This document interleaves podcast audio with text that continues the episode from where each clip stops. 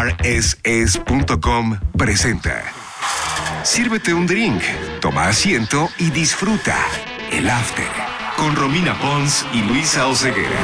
A nosotros nos toca contar la verdad, no la historia, según Luis Miguel. Dios mío, ¿qué acabamos de ver? Sean ustedes bienvenidos al After, el podcast no oficial de Luis Miguel, la serie temporada 2. Soy Romina Pons, tengo el estómago estrujado y me encuentro con... Luisa Oceguera, arroba esa de los hilos, mejor conocida como... Aquella que tiene todos los datos de Luis Miguel. Luisa, estoy en O shock. trata.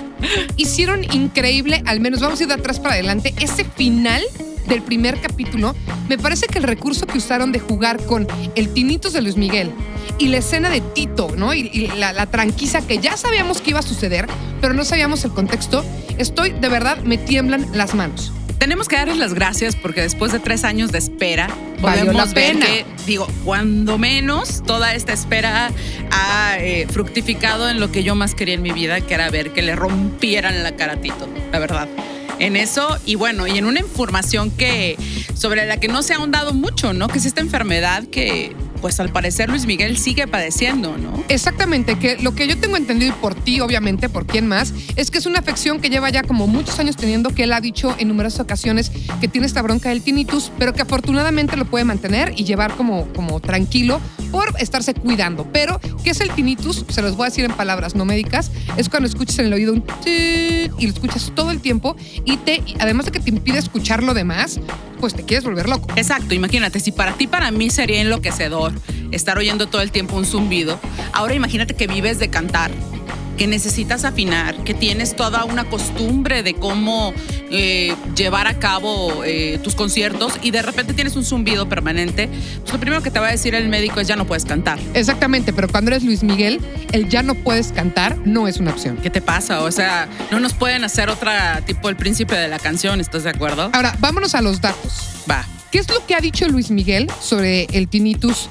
Eh, de por qué lo tiene, cuándo salió o cuál es la respuesta que da Luis Miguel. Mira, no sabemos mucho porque es parte de toda la discreción que ha tenido hasta este momento, pero desde los trailers vimos que tenía la intención de platicarnos al respecto en la segunda temporada y que le está dando una importancia grande porque salió más de una vez el tema, ¿no? Aquí estamos viendo en este primer capítulo de la serie que nos dice que es como una especie de accidente, porque bueno, se puede generar por la exposición continuada que sabemos que, Que la ha eso es lo que tenía seguro, desde los nueve años está en bares, está tocando, está con in-ears, bueno, en, con in-ears cuando ya existieron, pero antes con monitores y pues con un ruido constante por estar haciendo tanto discos como conciertos. Pero también podemos pensar que puede pasar en un accidente en el que un golpe con decibeles demasiado altos te puede ocasionar la afección.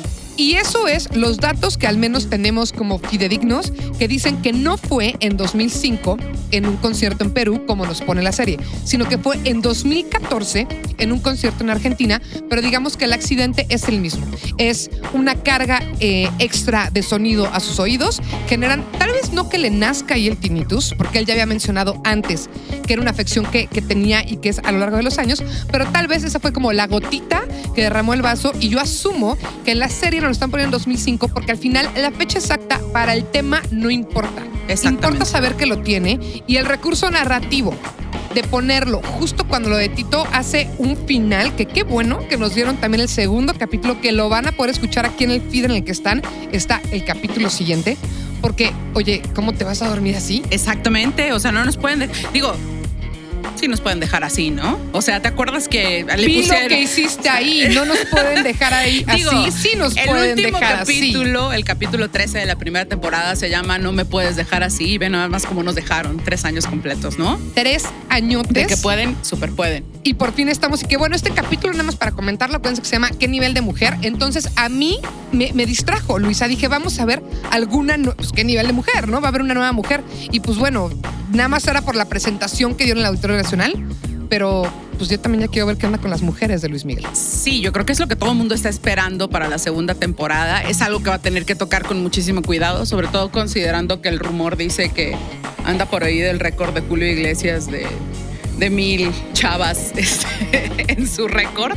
Bueno, Eso pues es vimos ese- un yate. Vimos un yate en el que por lo menos eran como 20, ¿no? Ok. Exactamente. Pero ¿cómo fue? Así de, no, no eran rusas, güey. Eran suecas. Eran suecas, güey. Así, o sea, ¿Qué es esto? ¿Suecia? podemos ver también el nacimiento del mi reinato, tal vez. Bueno, no el nacimiento, pero un momento cumbre, ¿no? Sí, claro, o sea, Está en es la como Biblia de del mi reinato, sí. En la Biblia del mi reinato. Querida Luisa, ¿por dónde quieres que, que- que nos vayamos ahorita? ¿Nos podemos ir por el Mossad? ¿Nos podemos ir por Sergio? ¿O por dónde le jugamos? Yo al rato les voy a subir mis imágenes así llorando con el sobre, así como Diego Boneta llorando con el sobre del, del Mossad, porque la neta así me sentí. O sea, qué frustración. Esperamos muchísimo y queríamos saber más de la investigación. Pero bueno, supimos un poco más. Lo que no sabemos, y eso si la estoy regando, para eso estás tú, Luisa, para regañarme, para darme mis zapes. Pero eso sí, la información que se da en el capítulo de hoy es súper delicada porque no sabemos si es real o no, pero sobre todo no hay info previa al respecto. Sabemos que se hizo una investigación de Mossad y sabemos que Marcela está desaparecida y sabemos que hasta dicen que es una vagabunda en Argentina. Pero según yo es la primera vez que escuchamos lo de la vecina Sí. usando su pasaporte para sacar dinero y es la primera vez que escuchamos eh, a alguien que es la vecina. Exactamente. Esta es una información interesantísima porque eh, se había avanzado mucho en la investigación. En realidad, mira, Andrés García ya nos lo había dicho con todas sus letras. ¿Qué nos dijo Andrés García? A ver, yo era casi padre de este sujeto. Eh, como recordarán que les contamos en uno de los capítulos pasados, este Luisito Rey le pidió ayuda para matar a Marcela, luego se la pidió al negro Durazo. En la casa de las matas se respiraba un ambiente que era tan incómodo que inclusive hizo que la vendieran poco tiempo después de la desaparición de Marcela. Todos los vecinos declararon que se oyeron ruidos anormales, que después no se volvió a ver a Marcela. O sea, tenemos una cantidad de indicios impresionante de que Marcela murió en las matas. Y podemos ver aquí en este primer capítulo una escena muy conmovedora en la que realmente le está diciendo Luis Miguel a su hermano, oye, pues fíjate que este, todo apunta, ¿no? O sea, pasó esto en las matas. Que hay que cuidar mucho las Así palabras es. que se dijeron en la serie, ¿no? Porque, o sea, me di cuenta, no se usó murió, la mataron, se usó Tito lleno de sangre Así es. Y luego cuando está con Tito en, en la tranquiza se usó el no fui yo, fue Luisito o fue mi hermano, ¿no? O sea, O fue aquel. Así exacto, es. o sea, pero sabemos que es Luisito, Que en la pero realidad- no se dice qué. En la realidad sabemos que fueron los tres, porque bueno, hay uno del que no estamos hablando aquí ahorita que se llama Pepe, pero hay un tercer gallego, porque pues el mundo no tiene suficientes estapadores, entonces son, son un trío de A ver, hermanos. quiero terminar con este punto. Ajá. Para luego irnos a algo que creo que a quienes escuchan les va a gustar mucho, te voy a pedir el árbol genealógico de los gallegos. Pero antes, entonces, Luis Miguel se entera, según la serie, aguas, según la serie, no, no, no hay datos oficiales del tema, que su papá, en ayuda con su hermano, mata a su mamá. Sí.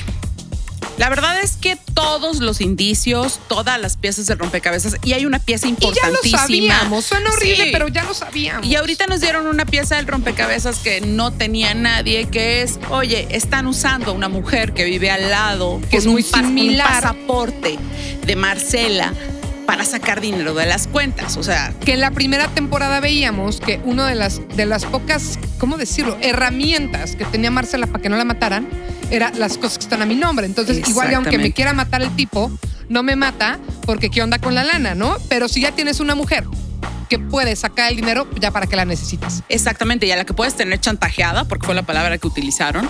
Tenía chantajeada a, a esta chica. Y además hay algo que no les habíamos mencionado, pero en Italia, en la casa de Adua, de la tía Adua donde vivía Marcela, llegaron a recibir varias visitas con amenazas, diciéndole, Marcela, te vas a morir, salvo que firmes para que tengamos el acceso a este dinero. Marcela no cedía, Marcela fue, como recordamos, creyendo que iba a ver a Luis Miguel.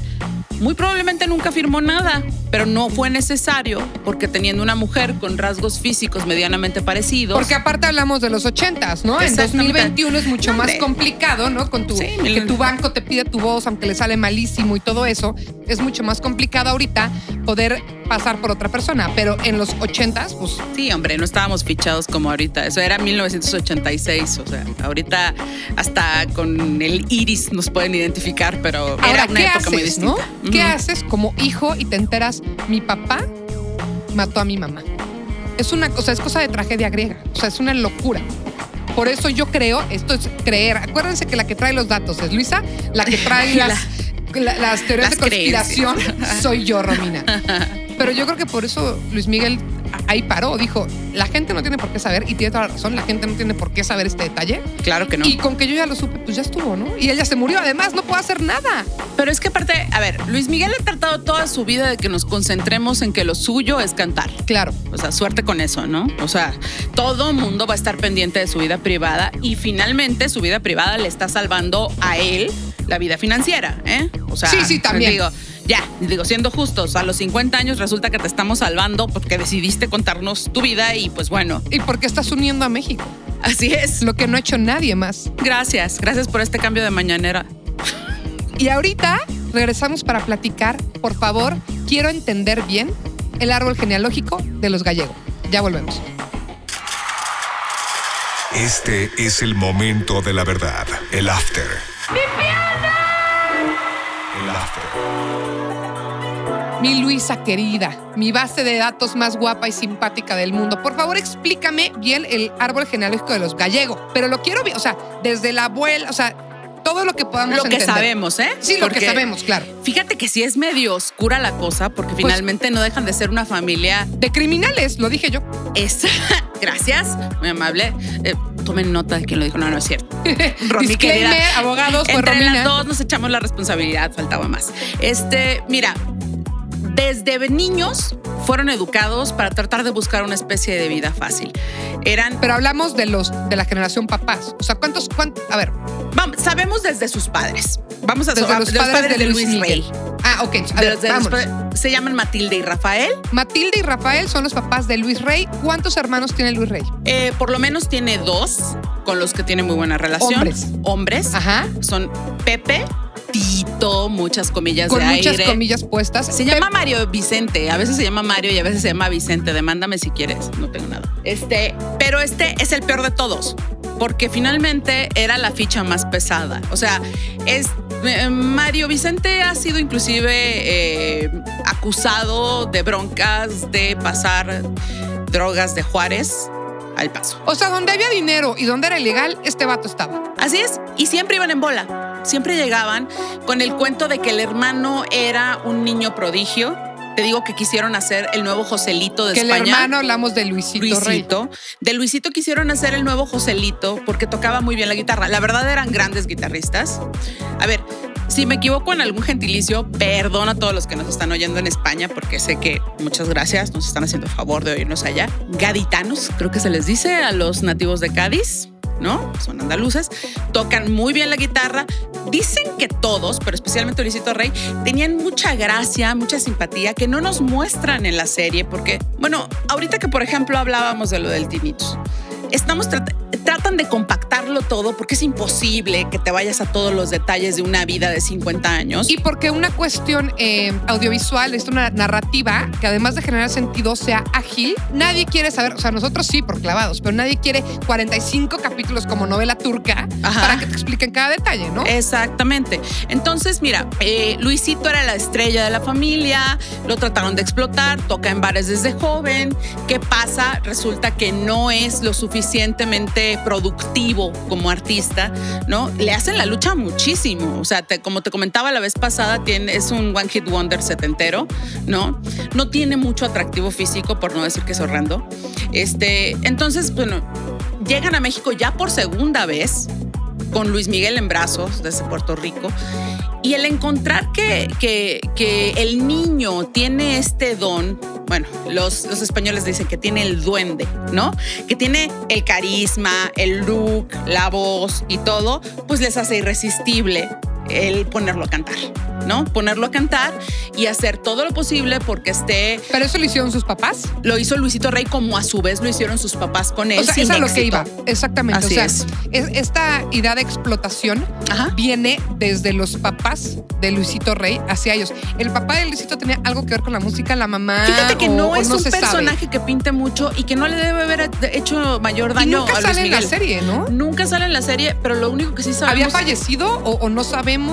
Falle- ¿O nada más sale la, la Matilde por cuestiones, pues para no meter más personajes? Mira, Matilde sale porque fue neta, o sea, la victimaria número uno y está escrito en todas las postales que le escribía a Cata, su madrastra y su, y su, y su mejor amiga Marcela. Marcela, digo, perdón, es que tal vez no me, no me expliqué. Marcela tenía en la madrastra eh, En que tuvo, que tuvo en Catalina, tenía una mejor amiga, se llevaban muy bien y a ella le su contaba toda su historia. argentina. Así es.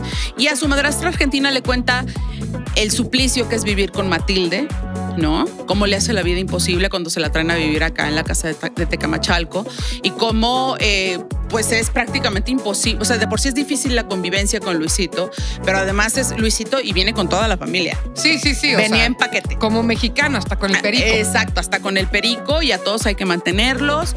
Y bueno, finalmente ya sabemos que la fuente real de manutención la encontraron en Luis Miguel.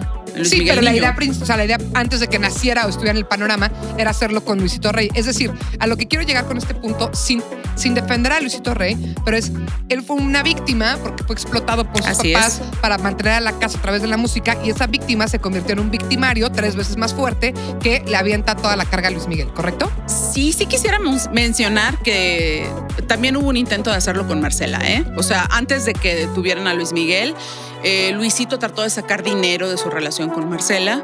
Eh, mm, eh, por todos lados inventaba que ella era familiar de Rosana Podestá, que es una Ah, sí, es cierto, eso lo- actriz italiana muy famosa. Este, alguna vez lo platicamos tú y yo. Lo cual era totalmente falso, pero era muy factible decirlo. Decía que venía de hacer películas así, o sea, casi, casi que cine de arte acá, La Fontana de Trevi y demás. Y eh, más de una vez eh, aceptó dinero porque alguien pasara la noche con Marcela. Que nos dejan ver. Hijo de su gran Sí. hijo.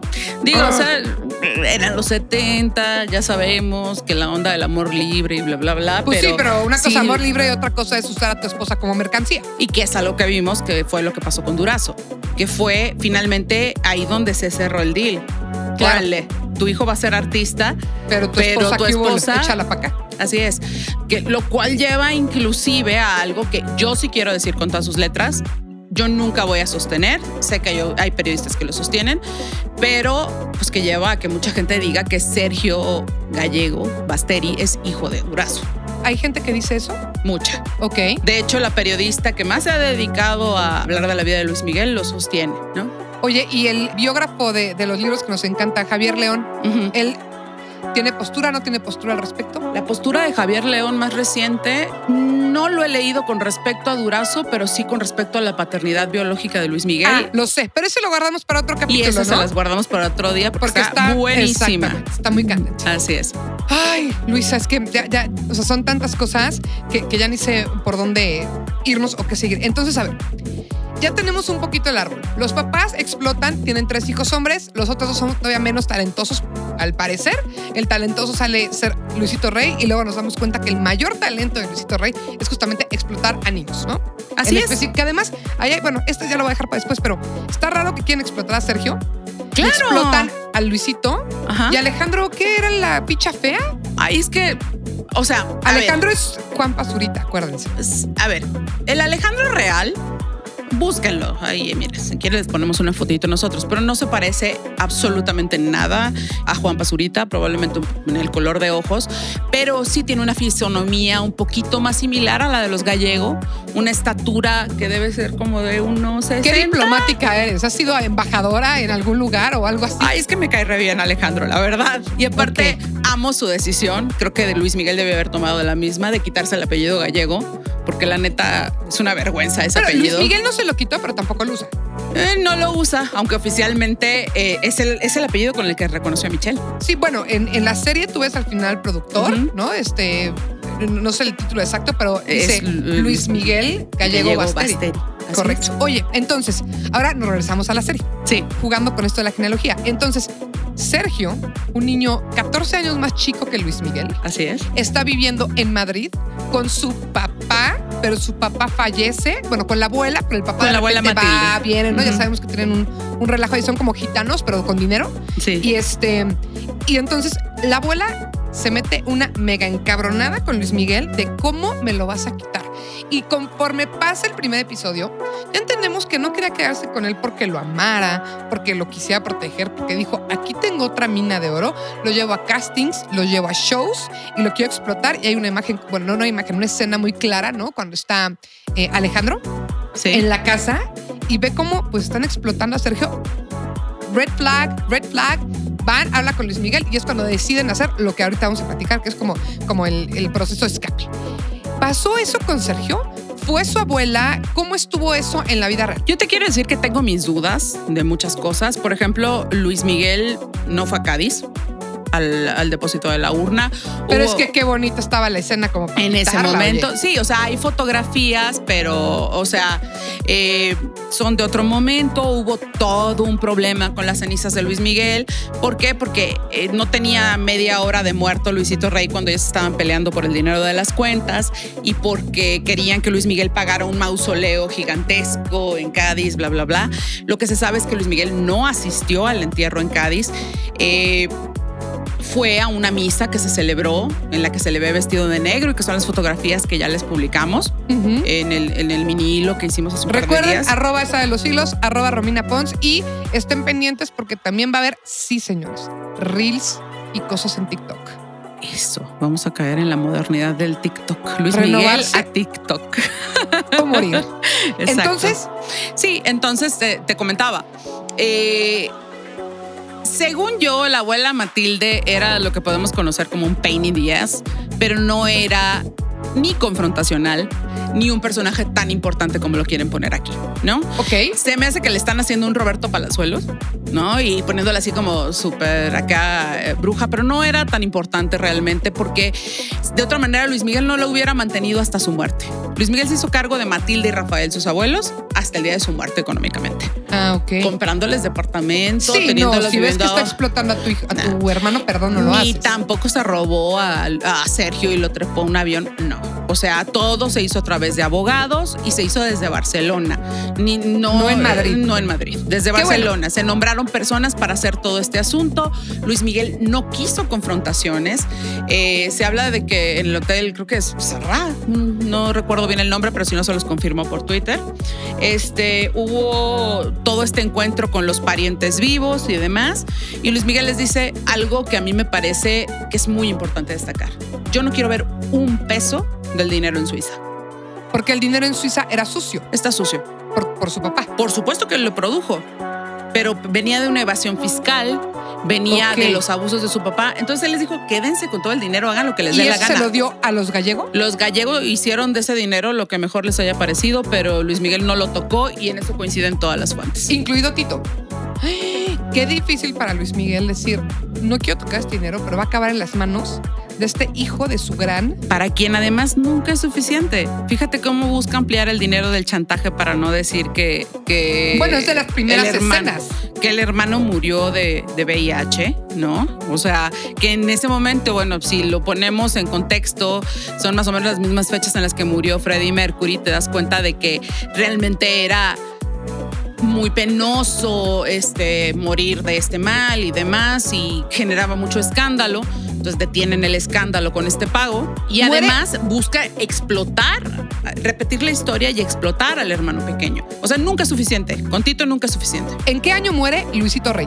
Luisito Rey muere en Barcelona, en el hospital. De hecho, muere eh, sin hablar con sus hijos. Eh, estaba en coma. Dicen, digo, cuenta la historia que derramó una lágrima, no lo sabemos. Cuando lo vio Luis Miguel, ¿no? Muere en 1992 y paradójicamente se muere el mo- 9 de diciembre de 1992, un día antes de que Marcelo hubiera cumplido 46 años. Ah, ya, ya, ya, ya.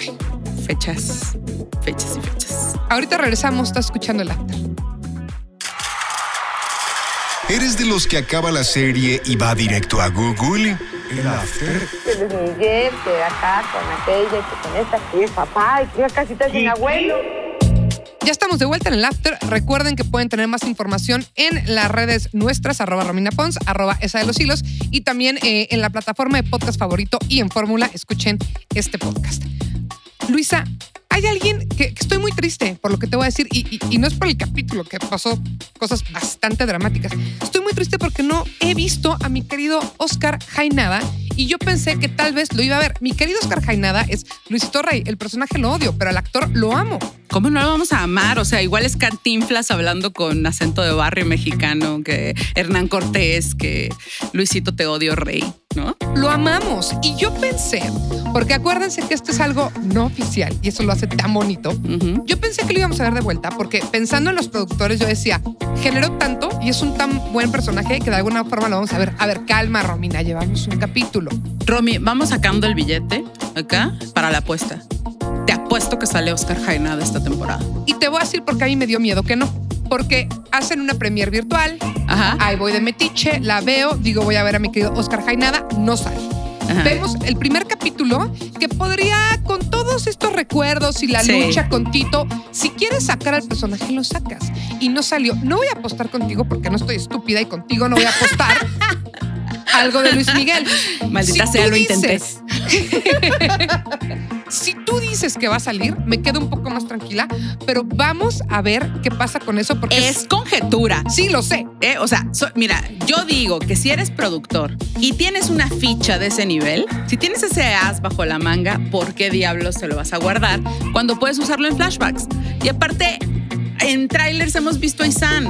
O sea, sí vamos a regresar en la línea del tiempo. Claro que va a salir. Gran argumento. Y tal vez vemos lo que están haciendo ahí Netflix. No, han- no lo sacaron en la premiere y no han sacado nada para que cuando lo veamos sea ese momento heroico y nos emocionemos muchísimo. Y lloremos todos juntos de la emoción, slash odio. Odio, exacto. Es la única persona que te puede dar tanto gusto y odio al mismo tiempo. Por cierto, Oscar Jainada nunca te ha dado las gracias por subir a tu Instagram el Luisito Rey de crochet que tejí. Eh, Ese fue un momento hermoso en wow. mi vida. O sea, tú lo cosiste y ya lo Tejí un, subió. tejí un, un Luisito Rey de con su jamón llorando y con su medalla por Qué fuera. genialidad, por favor, sube las redes. No, ah, sí, claro. Me- porque aparte, el chavo que se lo ganó, porque obviamente solo iba a ser uno, vive en Nueva York y yo me mandó una foto así, porque aparte es muñeco vudú. Le puedes poner alfileres en diferentes partes. Le dije, dale Ok, en el ya no hígado. voy a decir nada que no le guste a Luisa en este espacio. No, no, no, digo, está cañón ser Luisito Rey, o sea, no he hecho vudú de nadie más, lo juro. Pero ya le dije, pícale el hígado, que creo que es donde más le duele ahorita. Le digo, y ponlo a ver, este, la, la primera, les voy a subir la foto que me mandó el chavo que, que se lo ganó. Y en su momento, Oscar hizo favor de subirlo a su Instagram. Y Qué bueno, increíble. sí. Hablando de actores, Diego Boneta, qué cosa. Qué interpretación. No, no, ya- tú, tú ya estabas en otra cosa y te doy toda la chance del mundo, porque eso lo podemos hablar en todos los capítulos. Pero qué interpretación de este Luis Miguel. Pues ya un poquito más grande, de 2005, las facciones, que es lo que hablábamos en el capítulo anterior, y si no lo han escuchado, escúchenlos, los recap de la temporada 1, tenemos dos. Es impresionante lo bien que lo hace, lo mucho que se parece y qué actorazo, qué cosa, Luisa. Es que sabes que en mis siempre hay un tweet. Yo les dije desde que estaban diciendo, no es que va a ser fulano de tal. Creo que esta colunga decían que, iban a- que iba a ser Luis Miguel. O sea, imagínate nada más. Digo, ¿cómo por qué? Si lograste que un chavo de 28, 27 años te diera el, personaje de un chavo de 17, ¿por qué no vas a darle la oportunidad de que sea un cuate de 30, de 40, con un poco de entrenamiento, maquillaje? Y que es un actorazo, es una cosa. Oye, yo creí que no podía mejorar lo que había hecho en la primera temporada. y con un capítulo ya lo demostró. La verdad, está muy bien. Se- eh, te contaba, se puso él eh, mm, la meta de estar en un peso inter- intermedio que le permitiera tener realismo. O sea, que no hacerlo todo con maquillaje. Intermedio en base a qué? O sea, intermedio de qué? Eh, en que tienes do- dos líneas del tiempo. La del 92, en la que Luis Miguel tiene un cuerpo muy distinto al que tiene en 2005. Inclusive él hizo el comentario, lo oyeron tal vez algunos de ustedes, que los años Luis Miguel son como años gato y que entonces como 10 años en la vida de Luis Miguel eran como 30 de un humano normal. Es que no lo dudo. Entonces, que es muy diferente para él la corporalidad, las gesticulaciones y que tuvo que estudiar mucho, que se fue con su maestro de actuación a España, como platicábamos, y se nota, ¿eh? la neta se ve. Y yo creo que también tomó, tomó clases de canto porque mm, se alcanza a notar la diferencia eh, que hace que se parezca aún más la voz eh, a la de Luis Miguel. Yo no sé si les pasó, pero el día de lo de los Grammys, de repente es así de, estamos viendo a Luis Miguel. No, a ver, no vi los viendo- Grammys, cuéntame. soltaron un tráiler muy especial en los Grammys, en el que, mm, en el que todo hacía parecer que era la presentación de Luis Miguel en los premios, Pero era boneta. pero en realidad, neta, ¿no? Qué increíble. Pero te lo juro que los primeros dos minutos volteas y dices, flashback, ¿qué pasó? O sea, ¿por qué otra vez está, este, está Luis Miguel en la tele? ¿No? A ese nivel yo creo que está la gesticulación. Analícenla bien y van a ver. Es que el trabajo de, de Diego Boneta es impecable y además para poderlo caracterizar, que les ponen, no, no sé cómo se llaman, pero esta como piel falsa para que te veas más grande, son procesos que empezó con cuatro horas, luego ya nada más dos horas, pero en el proceso se echaba a veces cuatro horas nada más estar sentado en maquillaje. Bueno, y podemos recordar, la primera temporada se chutó hasta, hasta usar un material especial para, simular la separación en los dientes. Oye, Luis Miguel, de verdad, pésimo que te hayas quitado la separación en los dientes, ¿eh? O sea, la verdad, Sí. era, te daba mucha personalidad. Ahí está Y, y hay que amar nuestros cuerpos como son. Ya casi para cerrar, Luisa, Sí. eh, hay un tema que también se toca importante en este primer capítulo, que son los managers. Todo nos dice que vamos a llegar al punto de ver, o sea, la explotación de Luis Miguel no era nada más de parte de sus padres. Cualquiera veía en Luis Miguel un Midas, un rey de oro, y empezaban a aprovecharse de eso y sacar lana. Y vemos a un personaje que no sabemos bien quién es, que sobrevende un concierto de Luis Miguel. A Sí. 8 mi, bueno, primero pide 10, lo cierra en 8 y les dice que va a valer 6. Es decir, que se está metiendo 2 millones. No sabemos de qué, su- suponemos que de dólares, pero dejamos muy claro que dijeron nada más 2 millones. Y al menos en la trama de la serie, que sabemos que no es lo real, le cuesta el oído a Luis Miguel por, por una mala producción, por Así un mal lugar. Y el tipo se está metiendo 2 millones de una tranza que está haciendo. Y con lo que voy con este comentario no es si eso exactamente pasó así. Ya lo iremos viendo más adelante, sino tocar el tema de que Luis Miguel constantemente estaba con gente que no quería su bien, quería aprovecharse de él, y eso es parte de la personalidad que lo hace ser tan hermético como es. ¿Correcto o estoy exagerando? Es que podemos hablar de algo súper fuerte, o sea, que siempre ha sido la gallina de los huevos de oro explotada por alguien más, ¿no? Exacto. O sea, primero fue su papá, Ahora este tour fueron, manager. Después fueron N cantidad de managers, de promotores.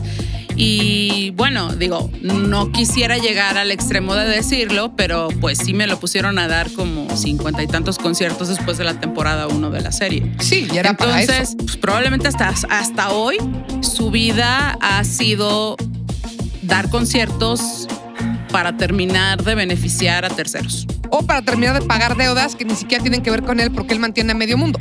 Así es. Qué duro. Y en el tráiler sí se alcanza a ver, en uno de los trailers. Sí, que dice, ¿cuánto me robaste, no? Dice, ya No, estoy. o ¿desde sea, cuándo me estás ¿Desde robando? cuándo me estás robando, no? Y la molestia de que por enésima vez le están viendo la cara, ¿no? Oye, que esta persona, creo, pero no estoy segura, es el tal Patricio Robles. Ajá. Entonces vamos a ver, porque es muy temprano para hablarlo, ni siquiera te quiero preguntar por eso ahorita, Luisa, pero a mí se me hace que Patricio, o sea, al menos como, como luego, luego, no es una persona clara. Tal vez es una mezcla de dos, tres personas que se pasaron de lanza, o tal vez sí es alguien, alguien claro, pero ahorita como que es como too soon to tell, ¿no? Exactamente, yo creo que es muy temprano y que nos están mostrando muchos personajes del entourage de Luis Miguel de diferentes etapas y es aventurado que digamos quién es quién, más cuando estamos viendo que sí están decidiendo sintetizar mucho de la historia y compactar muchos años en, en Es poco que no hay de tiempo. otra.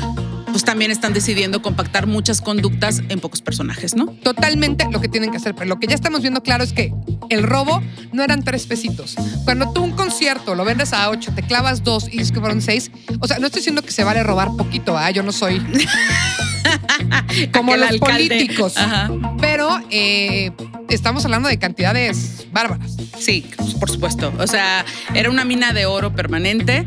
Y aquí sí, yo quisiera que nos diéramos chance, porque yo creo que el mismo Luis Miguel no nos podría relatar eh, qué manager le robó qué, qué este productor abusó en qué, porque ha sido una carrera tan, tan larga, finalmente es una carrera de 40 años, que es muy, muy difícil determinar quién es quién.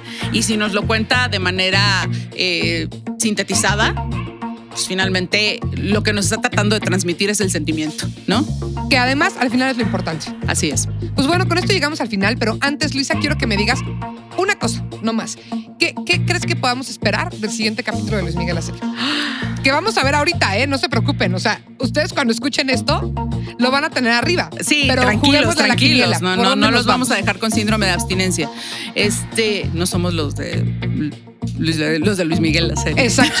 Que nos dejaron así. Este, ¿Qué podemos esperar? Ay, yo quiero que le pegue más a Tito. No, eh, Me encanta. Eso, eso quiero. No, la verdad quisiera este, ver un poquito más eh, del desarrollo de todo este rollo del tinnitus. Que nos diga cómo se manejó, cómo fue que pudo seguir trabajando con una afección así.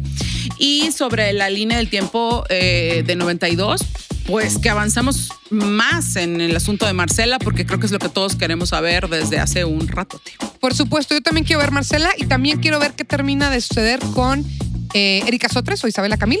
Quiero Así ver, es. porque como que ya están distanciados, pero no al 100%. Entonces, quiero ver qué cierra con eso. Y también, pues, quiero conocer a Michelle Salas. Entonces, a ver qué pasa con el siguiente episodio. Muchas gracias, Luisa. No sabes lo que es para mí compartir este espacio contigo. Es Al todo un honor. contrario, al contrario, encantada. Ya sabes que platicar contigo siempre es un gusto y hacerlo aquí, además acerca de un tema tan, tan, tan interesante y tan divertido, más. Y acuérdense, datos extra que nos han dado en este podcast se dan en Twitter e Instagram, arroba Romina Pons, arroba esa de los hilos.